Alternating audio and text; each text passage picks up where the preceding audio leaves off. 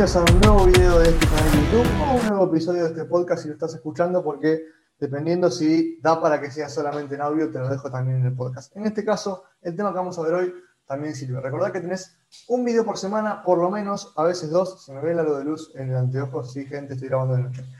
Bueno, tenés un video por semana mínimo, un episodio de podcast por semana mínimo. Así que suscríbete, activa las notificaciones. Vamos a hablar de emprendimiento, de marketing. Se vienen muchas entrevistas, se vienen vivos. Hay un montón de cosas que estamos haciendo. También estoy participando en vivos con otros marqueteros del ambiente. Así que cuando estén, te voy a avisar. Incluso también se comparte en este canal. Así que también te recomiendo que estés suscrito, que actives las notificaciones, porque vamos a hablar de un montón de cosas. Pero vamos al grano. ¿Qué vamos a ver hoy? Hoy vamos a hablar de tres etapas para aprender algo, para verdaderamente aprender Es un tema que hice un reel muy cortito hace unos días y eh, surgió la idea de, bueno, eh, explayémonos un poquito más. Si bien trato de no irme los 10, 15 minutos en YouTube, yo creo que en 10 minutos tranquilamente, menos inclusive, puedo explicártelo como para que te dispare la idea de empezar a, revisar más sobre este tema. Así que vamos a tres etapas entonces para aprender algo. ¿Cuál es la primera? La primera es en la que generalmente nos quedamos, digamos, ¿no? La primera es en la que más se centra la educación formal o incluso a veces informal. Eh, la primera es básicamente investigar, leer, eh, embeberte del tema, ¿no? Eh, leer un libro, leer un blog, ver videos de YouTube, hacer algún curso, escuchar un podcast, lo que sea, ¿no? Ir a una clase, bueno, todo ese tipo de cosas. Esa es la primera etapa, ¿no? La que generalmente nos quedamos, digamos. Básicamente en la teoría, ¿no? Eh, leer sobre un tema, me quedo, ¿no? Lo leo, bueno, ya lo sé, listo. y estudio, lo sumo para rendir un examen. Pero para realmente aprender algo, salgámonos de lo que es la educación, digamos, del cuadrado, de la estructura de la educación, y vayamos a lo que es verdaderamente aprender, porque estudiar no es aprender. ¿sí? Y acá estamos hablando de aprender, de verdaderamente aprender algo. Y voy a dejar de decir la palabra aprender por un rato. Bueno, primera etapa es esa, ¿no? Embeberte del tema, investigar, leer, ver videos, cursos, clases, podcasts, todo, ¿no? Empezar a incorporar información, a entender un poco de cómo, de cómo es ese tema. Pero después viene una etapa 2, que en muchos casos, algunos llegamos, otros no, eh, pero está, digamos, existe, que es llevarlo a la práctica, ponerlo, a la, ponerlo en práctica, digamos, ¿no? Ir a la acción, pasar a la acción. Si se escuchan patitas en el piso, es mi perra que está por acá dando vueltas.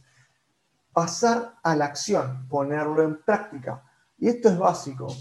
Em, si yo quiero aprender a andar en bicicleta, me tengo que subir a la bicicleta. Por más que yo lea cómo funciona la mecánica de la bicicleta, qué es lo que tengo que hacer primero, cómo tengo que pedalear, cómo funcionan los cambios o lo que sea, si yo no me subo a la bicicleta y practico y me caigo y me equivoco, no aprendo.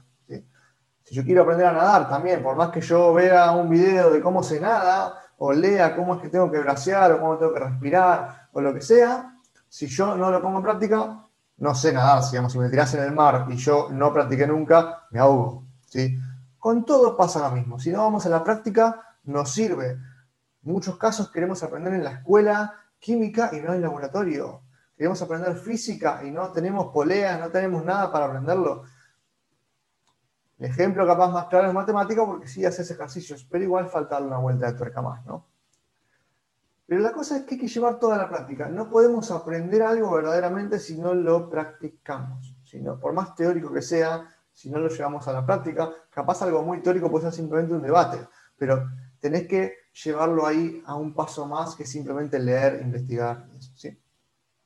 Y el tercer paso, que es súper, súper clave para aprender algo y casi nadie le da pelota, incluyo en muchos casos, casi nadie bola, es enseñarlo a otros, explicarlo. ¿sí? Y hay algo que no me acuerdo dónde lo leí, pero si vos no podés explicarlo como un nene, como un bebé, como un nene de tres años, es porque todavía no lo entendiste. ¿sí? Si no podés explicarlo APB, como se dice acá en Argentina, al menos a prueba de boludos, eh, si no puedes explicarlo a PD, APB, ¿sí? para dummies, digamos, eh, no lo terminaste de entender. Si vos no puedes explicarlo en palabras simples para que cualquiera que no tiene ni la más remota idea sobre ese tema lo entienda, está con toda la perra. Si no puedes explicarlo con las palabras para que cualquiera que no tiene ni idea del tema lo, lo entienda, es porque todavía no terminaste de procesarlo, todavía no terminaste de entenderlo. ¿sí? esto, por ejemplo, yo lo hacía en la facultad. ¿no? En la facultad nos juntábamos en grupo con varias personas, con varios compañeros, y nos explicábamos los temas del examen entre nosotros para terminar de procesarlo. Lo mismo con cualquier otra cosa.